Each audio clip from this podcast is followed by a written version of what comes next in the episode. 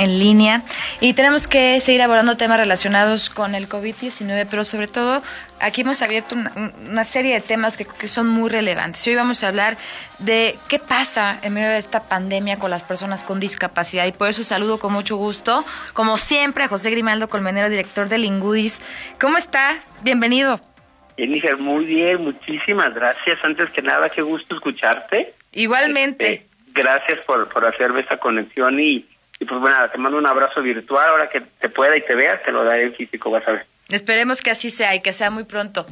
Hoy cuando hablamos de, de este trabajo además tan importante, cuando hablamos de las personas con discapacidad, primero me gustaría comenzando, vamos, hablando de ¿Cuáles son los riesgos mayores que corren las personas con discapacidad ante una contingencia como esta en medio de la cuarentena, a lo mejor con muchos sitios cerrados, Grimaldo?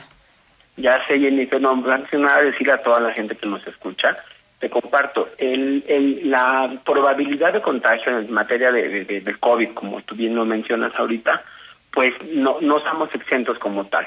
Siempre y cuando se agudiza, Jennifer, y eso sí quiero eh, compartírtelo a ti y a todos los que nos escuchan, porque he hecho ya varias entrevistas en relación al tema, eh, se agudiza cuando la persona con discapacidad tiene eh, en riesgo su salud o tiene un cuadro de salud que pueda ser propenso a aumentar el riesgo de contagio.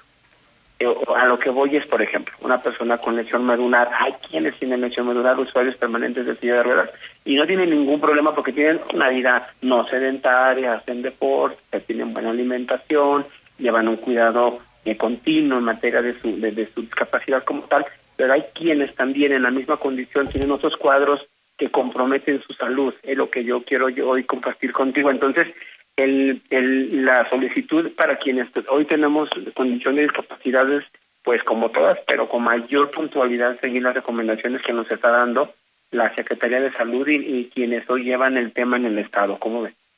¿Qué pasa, por ejemplo, digo, si alguien tiene que salir, y, insisto mucho porque esta es una cuarentena pues bastante complicada para muchos, el tema de la movilidad, eh, el tema incluso de la atención a la mejor en ciertos centros hospitalarios, o sea, ¿esto se ha modificado? ¿Qué opciones tienen?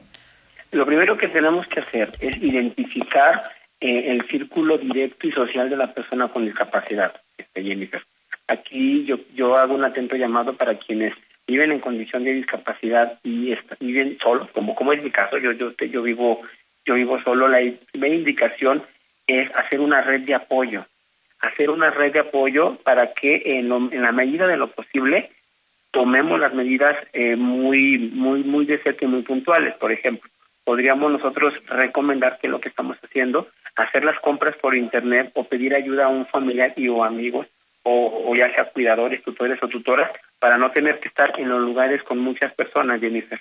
Otra de las cosas que estamos haciendo muy puntuales con el colectivo es considerar la posibilidad de acopiar artículos de primera necesidad como lo son los alimentos, los productos de limpieza, medicamentos o suministros médicos que, que de repente necesitamos por la condición para no tener que ir otra vez a lugares públicos y con y con mucha frecuencia, o sea, en la medida de lo posible evitarlo. Otra de las recomendaciones que tenemos para quienes trabajamos, Jennifer, que ya estamos en, en el campo laboral, la idea sería eh, hacer todo lo posible que si nuestro perfil y puesto no lo permite, trabajar desde casa, especialmente eh, yo creo que si, si se trabaja habitualmente en un ámbito, en una, ya sea una oficina, un lugar muy concurrido.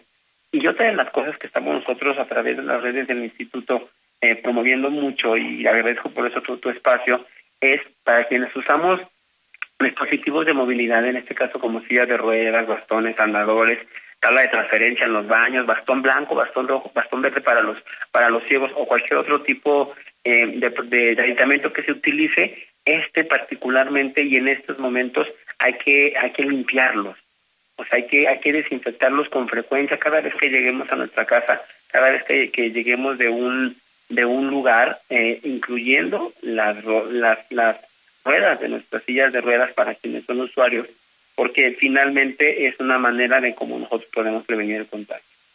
Eh, ¿A dónde pueden acudir? A lo mejor gente que nos está escuchando y como tú dices, ¿no? A lo mejor vive sola o su, su familia todavía no se ha acercado directamente al Ingudis o, a, algún centro, digamos, que, que, le pueda apoyar. Sabemos que además muchas actividades pues se han suspendido.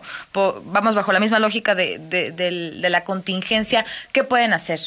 Ya se mira, nosotros como, como, como la mayoría de las dependencias tuvimos que hacer caso a las indicaciones del tema de, de la Secretaría de Salud, sin embargo, seguimos nosotros a disposición de atención a todo el colectivo por el cual trabajamos. Yo quiero dejarte a ti a toda tu audiencia dos números telefónicos, uno de ellos con atención de 9 de la mañana a 4 de la tarde, que es en donde pueden ustedes o quienes tengan algún servicio, un pendiente con nosotros, pueden consultarlo, el 472 117 91 30 es el número habitual en donde las personas con discapacidad se comunican con nosotros. Pero hemos habilitado un, número de WhatsApp para que también con, con la confianza que, que, nos tienen eh, a, todos los que trabajamos en, el instituto, se puedan comunicar con nosotros. Y el número de, de WhatsApp es el 472 140 7761 y al igual del correo electrónico que tenemos a su disposición es ingudis.guanajuato.gov.mx para que se puedan poner en contacto con nosotros y cualquier persona con discapacidad que tenga alguna situación de salud que, que vaya o que o que sea eh, se, asemeje a las características que nos están diciendo en la Secretaría de Salud, igual también confirmo y reafirmo la página que el gobierno del estado puso a disposición de los guanajuatenses eh, en coronavirusguanajuato.gov.mx cualquiera persona con discapacidad que tenga algunos síntomas acercarse Jennifer a su a su sistema de salud. Y ayer me preguntaban ayer hicimos un, Facebook Live eh, del instituto y me preguntaban al aire que sí y que si alguien no tenía un sistema de salud pudiera acercarse. Claro puede eh, puede por derecho ir a cualquiera de las unidades de atención en salud. Hoy por hoy no no no van a no va no va a haber negación del servicio. Y si sí que se comuniquen por favor con nosotros pero que no dejen pasar cualquier síntoma Jennifer. Pues es un, gran tema, creo que tendremos que abordarlo también desde otros, desde otros puntos. Te agradezco mucho, como siempre, la comunicación. Eh, es, es algo que tenemos aquí pendiente porque mucha gente nos escribió y nos decía, bueno, ¿cuáles son las medidas? ¿A dónde acudimos? Muchas gracias, muchas gracias y seguiremos conversando más adelante. Yo creo que sí, al contrario, gracias y por favor, por el bien de todas y de todos, quédense en casa. Así es, a quedarnos en casa. Gracias. A ti, Jennifer, un abrazo. Muy buena tarde. Gracias a José Grimaldo, colmenero director del Ingudis. Voy a la pausa y regreso con más. Son las 7:45.